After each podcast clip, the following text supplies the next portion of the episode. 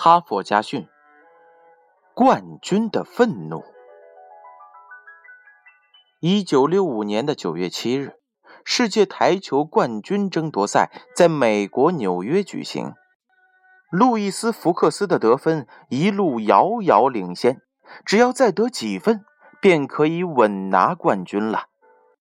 就在这最后一场决赛开始不久，他发现了一只苍蝇落在了主球上。于是挥杆将苍蝇赶走了。可是，当他俯身准备击球的时候，那只苍蝇啊，又飞回来了。在观众的笑声中，他再一次扬起手赶走了苍蝇。他的情绪已经被这只讨厌的小动物破坏了，而且更为糟糕的是，他好像有意的和他作对。等他一回到球台上，苍蝇就又飞落到了主球上，引得周围的观众哈哈大笑。路易斯·福克斯的心境恶劣到了极点，终于失去理智，愤怒地用球杆去击打苍蝇。不幸，球杆碰到了主球，裁判判他击球，因此他失去了一轮好机会。路易斯·福克斯。方寸大乱，接着连连失利，而他的对手约翰·迪瑞则越战越勇，一步步赶上并超过了他。最后，约翰·迪瑞夺得了冠军金牌。第二天清早，人们在河里发现了路易斯·福克斯的尸体。他因无法接受这样的结果而投河自杀了。一只小小的苍蝇，竟然击倒了所向无敌的世界冠军。这是一件不该发生的事情。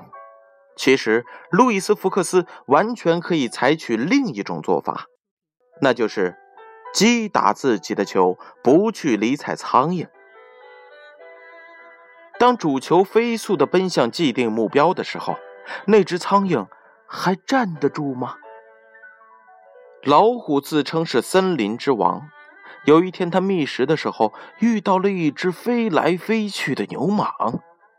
老虎生气的喝道：“不要在我的眼皮底下打扰我，否则……”我就吃掉你！啊哈！只要你能够得着，就来吃啊！牛蟒一面嘲笑老虎，一面飞到了老虎鼻子上吸血。老虎用爪子抓来抓去，牛蟒又飞到了背上，钻进了老虎的皮中吸血。老虎用爪子来抓，牛蟒呢，又飞到了老虎的背上吸血。老虎愤怒的用钢鞭一样的尾巴驱赶着牛蟒，但牛蟒不断的移动位置，不停的狠狠叮咬。老虎躺在地上打滚，妄图压死牛蟒。牛蟒立刻又飞了起来，但过了一会儿，它又回到了老虎的鼻子上。就这样，一只老虎在和牛蟒的斗争当中。活活给累死了。老虎其实没有必要去在乎一只牛蟒，他的烦恼和灾难不是因为牛蟒，而是因为自己。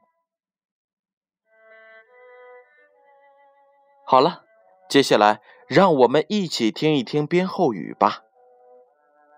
在我们通往人生目的的路途当中。一定会有很多影响我们的苍蝇和牛蟒。